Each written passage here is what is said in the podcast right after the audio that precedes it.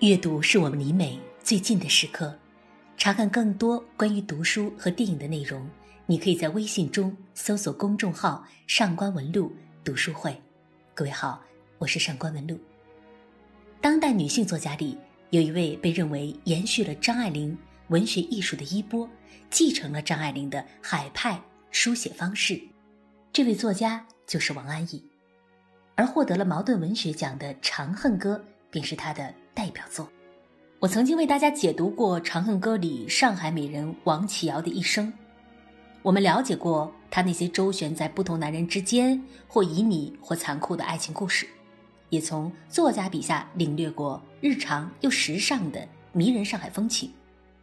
最终，人到中年的王启尧。恋上了一位和自己女儿一样大的年轻男子，并且拿出了自己全部的身家，只为换得他几年的陪伴。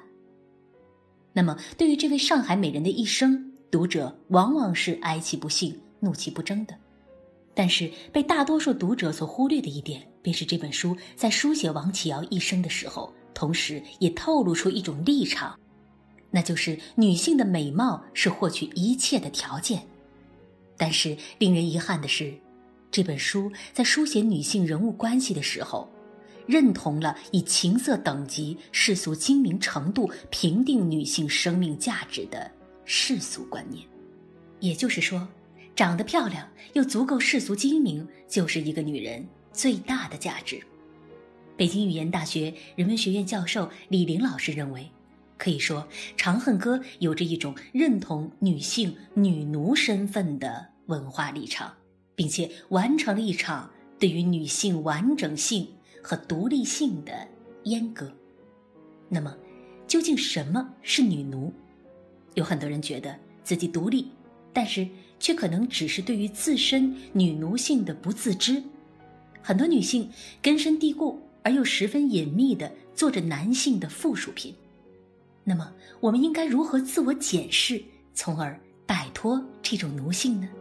这篇文章或许能够带给我们一些启示。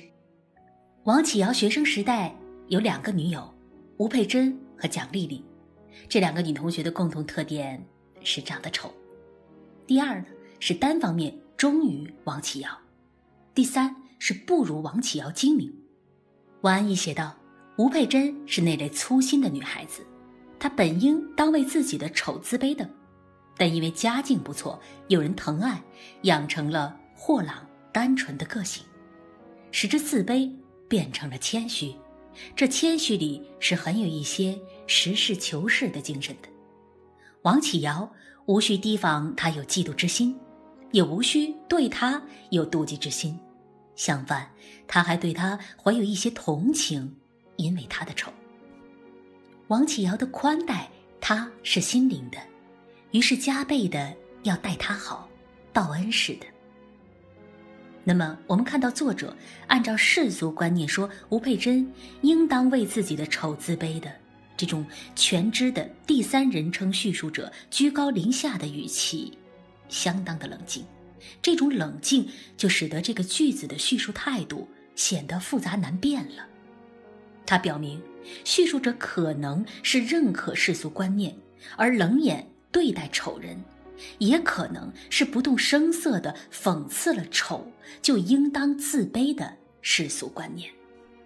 接下来，作者又说，吴佩珍因为家境不错，有人疼爱，养成了豁朗单纯的个性。这表面上是对丑人个性的肯定，仿佛超越了以美丑判断生命等级的世俗观念。但是这句话其实不过是寓意先扬。为下半句对丑人的贬义做好了准备，下半句就是这谦虚里是很有一些实事求是的精神。那么这样的判断中，我们看出叙述立场就完全导向世俗价值的立场，抹去了与世俗价值观念之间的距离，完全被丑就应该谦虚这一庸俗的观念牵着鼻子走。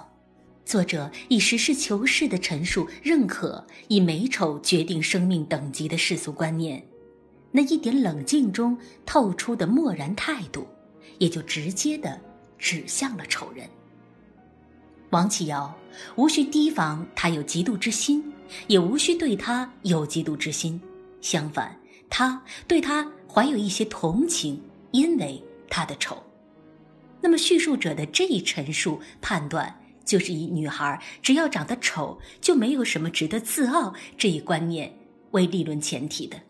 显然，叙述者已经放弃了客观中立的价值立场，完全认定了这样的世俗逻辑：美女与丑女交朋友的心理基础是同情，性质是宽待，而丑女对美女的好则是报恩。在《长恨歌》中，吴佩珍想方设法讨王启尧的欢心，一直处在报恩的被动位置上。王启尧动辄给吴佩珍脸色看。一直按照自己的心绪决定着要不要接受吴佩珍的友情，而叙述者对美女的这种特权没有任何质疑，只是在貌似的冷静视角的叙述当中予以全盘理解。《长恨歌》便是这样进一步确立了其评价女性生命价值的首要尺度是色相美，他默认了这样的世俗观念。即漂亮与否决定了女人，尤其是未嫁女人的生命等级。其实，默认以色相美丑界定女性生命价值这种世俗观念的叙述态度贯穿全书。凭着美色优势，王启尧不必把心掏出来与朋友相处；吴佩珍、蒋丽丽没有色相美，就只能把心掏出来奉献给王启尧。他们除了心之外，还奉献出社会关系、家庭实力，为王启尧挤进繁华的世界服务。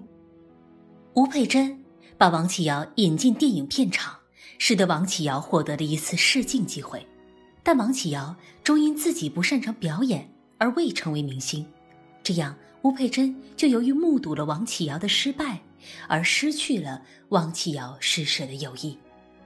蒋丽丽。因为帮助王启尧选美成功，而终于在较长一段时间内维系住了王启尧施舍的友谊。在《长恨歌》的叙事立场中，我们感觉到王启尧由冷酷和自恋所产生的种种小心眼，竟都成了女性的聪明；而吴佩珍、蒋丽丽对朋友的热忱，却成了缺心眼、傻帽。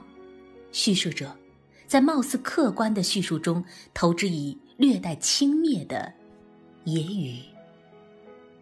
吴佩珍通过表哥的关系安排好王启尧去电影片场玩，不料王启尧却还有些勉强，说他这一天正好有事，只能向表哥抱歉了。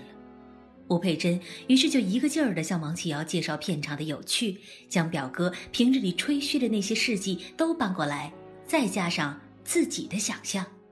事情一时上有些弄反了，去片场倒是为了照顾吴佩珍似的。等王启尧最终拗不过他，答应换个日子再去的时候，吴佩珍便像又受了一次恩，欢天喜地的去找表哥改日子。其实这一天王启尧并非有事，也并非对片场没有兴趣，这只是他做人的方式。越是有吸引的事情，就越要保持矜持的态度。这是自我保护的意思，还是欲擒故纵的意思呢？反正不会是没道理。吴佩珍要学会这些还早着呢。去找表哥的路上，他满心都是对王启尧的感激，觉得他太给自己面子了。可见，叙述者都愿意悉心理解王启尧操纵局面、拿捏朋友的小聪明。并不愿意批评他没有真心待朋友的缺点。吴佩珍要学会这些还早着呢。去找表哥的路上，他满心里都是对王启尧的感激，觉得他是太给自己面子了。这句话紧接在对王启尧的怜惜之后，联系上下文，应该可以排除作者为吴启珍鸣不平的意味。显然，叙述者在貌似冷静中，还是暗暗认同了把吴佩珍的真诚界定为不成熟、低智商的世俗观念，从而进一步确认了王启尧小聪明中高处不胜寒的境界。这样，对女性生命价值的评价上，《长恨歌》在色相等级这一评价尺度之外，又添加了世俗精明这一评价尺度。尽管吴佩珍、蒋丽丽这两位丑女愿意无条件的为王启尧服务，但是王启尧倒也并不想占便宜。王启尧一住进蒋丽丽家，就立刻帮他们家整顿好主仆秩序。王启尧住进蒋丽丽家，还是和蒋丽丽搞了平衡。